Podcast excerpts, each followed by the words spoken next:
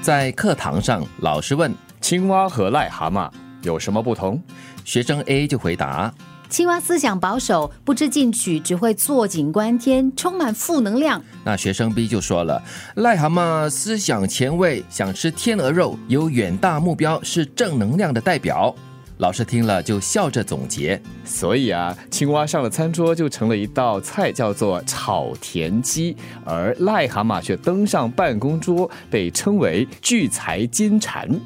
大家听了这个故事有什么想法？嗯你要做癞蛤蟆呢，还是要做青蛙以？前会觉得癞蛤蟆很丑，对不过既然能够变成聚财金蝉，好像做它比较好。以前我觉得丑，现在还是觉得丑，但是我觉得，呃，与其成为一道菜，我不如成为这个 人人敬仰跟崇拜的这个聚财金蝉我哦。还是当青蛙 好了，啊，嗯，还至少在上桌成为这道菜之前，还是漂漂亮亮的嗯对，。其实这一个小故事 呢，要说明了一个真理，就是长得美或丑都不重要，重要的呢就是要有梦想还有目标。嗯因为这个癞蛤蟆很丑嘛，但是它有目标。虽然很多人就会说，哎呀，癞蛤蟆想吃天鹅肉，这么不着边际、不切实际的一个做法跟想法，是简直是梦想嘛，痴心妄想。嗯但是他终于还是做得到啊。所以这段话的关键词呢，就在于思想保守或前卫。嗯，对如。果过度保守的话，你会固步自封；你过度保守的话呢，你在做任何的东西之前，你就会说没有，以前没有人这样子做过的，对对对不可能的。因为你在井里面只看到了一片天，那片天嗯，就是那一片天咯，就是不会有更宽广的一些想象空间了。嗯哼，但是呢，如果太过前卫，或者是说有梦想不着边际的话，嗯就像这只癞蛤蟆一样，它不是靠人把它变成这个聚财金蝉这位 朋友，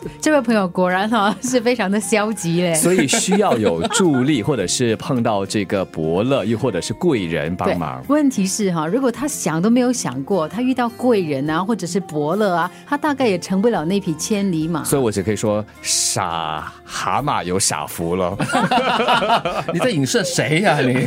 就是那些又没有实力，然后又长得不漂亮的是吗？所以我要怎么办说，的是，要有理想，要有抱负，那是好的。但是呢，不要像癞蛤蟆想吃天鹅肉，实际的去再干比较好一点。对了，我我也同意你的说法，就是你再有怎么样的梦想，可是你不好好的往前走，不好好的付出努力的话，到头来也是空谈的嘛。不过话说回来啊、英语也有这么一句话说哈，你要永远把目标设得高一点。当你把目标定在这个像天际那么高的话，嗯多半呢你就会达到像树顶那么高的高度。哦，因为你未必会达到这个上天的一个阶段，但嗯是你至少可以到树端，对不对？如果你只把目标设在树顶的话，多半你就在原地踏步了。哦，还是那句啦，就是如果你不知进取，你只会坐井观天，然后呢就觉得好像自己看到了所有的一切。嗯，其实你慢慢的真的会积累很多的负能量，因为你大概只能够从一个很小的、很偏颇的一个角度来看事情。那其实这个故事还有第三方啦，这个所谓的第三方可能就是除了青蛙跟癞蛤蟆以外，那个癞蛤蟆如果没有很远大的抱负的话，嗯它像坐井观天的一个癞蛤蟆的话，那它就是最可怜的一个了，就是它又没有外形，